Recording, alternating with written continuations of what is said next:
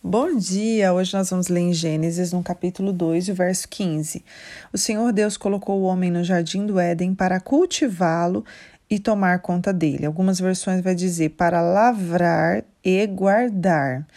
E nós sabemos que essa era a responsabilidade de Adão, guardar esse jardim, cultivar e guardar. E no verso 3, no capítulo 3, vai falar todo o relato da queda, né? Quando a serpente vem, fala com a mulher, ela come desse fruto, ela entrega esse fruto ao marido, né? E ele também come. E aí no verso 9 vai dizer assim: Então o Senhor Deus, verso 9 do capítulo 3, então o Senhor Deus chamou o homem e perguntou: Onde você está? Nós sabemos que foi Eva quem comeu, Eva passa esse fruto para Adão, Adão come, é, e mas quando o Senhor vai procurar por eles, o Senhor não chama Eva, o Senhor chama Adão, porque a responsabilidade era de Adão guardar esse jardim, né, proteger esse jardim, e Adão fica nesse momento em silêncio. Sabe, a serpente engana Eva, né? Eva influencia Adão, e, porém, Adão, ao invés de proteger e guardar esse jardim, Adão se mantém em silêncio. E o silêncio de Adão, gente, custou muito caro, sabe? E nós sabemos que ao homem é dado uma responsabilidade sobre um lar.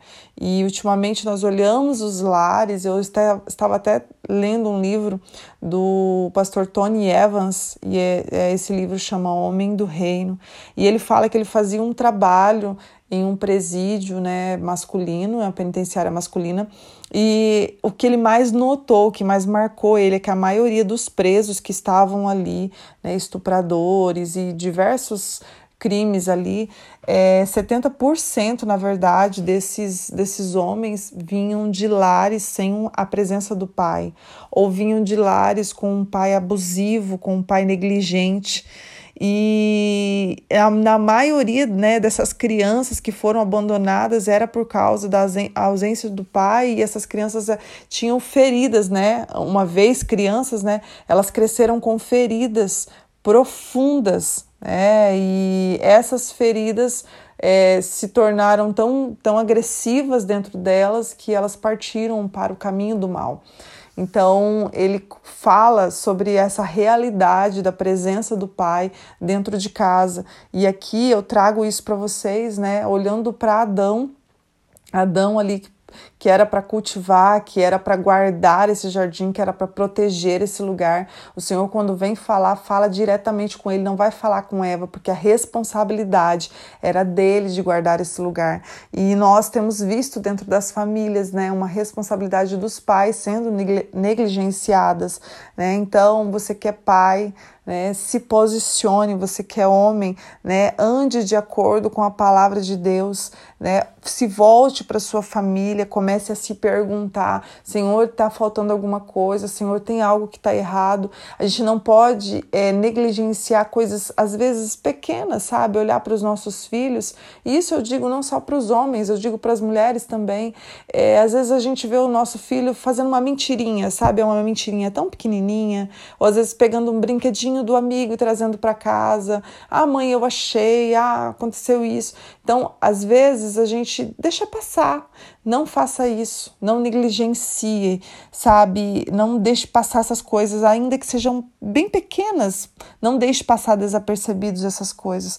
Vá a fundo, meu filho, isso é errado, meu filho não minta, meu filho não roube, meu filho não, não faça isso, não teme, seja aberto, seja é, ande de acordo com os princípios da palavra de Deus e talvez é uma coisinha pequena, sabe? Às vezes são, são coisinhas da internet que, que nossos filhos são influenciados por ela e nós deixamos, nós rimos às vezes, é engraçado, mas nós precisamos entender que os nossos filhos um dia vão crescer e o nosso papel de guardar esse lar, de guardar, proteger a mente dos nossos filhos, às vezes nós deixamos eles muito livres, assistindo o que quer, fazendo o que quer é e no, a, a responsabilidade de guardar isso, de proteger a mente dos nossos filhos são nossas, né? Os nossos filhos são heranças, eles foram nos dados como herança e nós precisamos proteger essas heranças, guardar ela, né, como um tesouro, né? Proteger a mente dos nossos filhos, aquilo do, do qual eles têm se alimentado,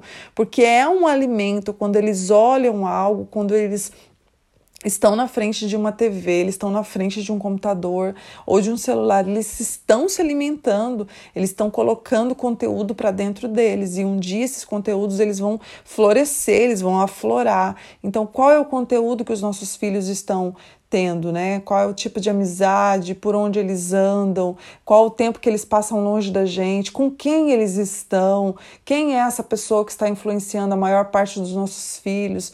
É, então, que nós possamos ter esse cuidado de guardar, gente, de proteger a nossa família, né, de todo ataque de Satanás. A serpente, ela continua por aí, tentando influenciar os nossos filhos, tentando influenciar as nossas famílias ao mal, porque ela está, né, Satanás Satanás está cultivando aí uma geração para fazer a vontade dele, mas nós precisamos cortar esses laços, essas armadilhas que ele tem lançado, porque a responsabilidade de proteger a nossa família é nossa. Então, que nós possamos nos atentar, homem, seja um homem do reino, seja um homem de Deus, né? E mulher que está a me ouvir, seja uma grande mulher de Deus, influencia a tua família para o bem, né? Às vezes as mulheres elas tendem a cobrar mais os homens, não olhe para teu papel, olha aquilo que você tem feito. E se você vê algo sendo negligenciado na vida do teu esposo, dobre o teu joelho e vai orar. Lança isso diante do Senhor e aos pouquinhos, eu sei que o Senhor tem dado sabedoria às, mulher, às mulheres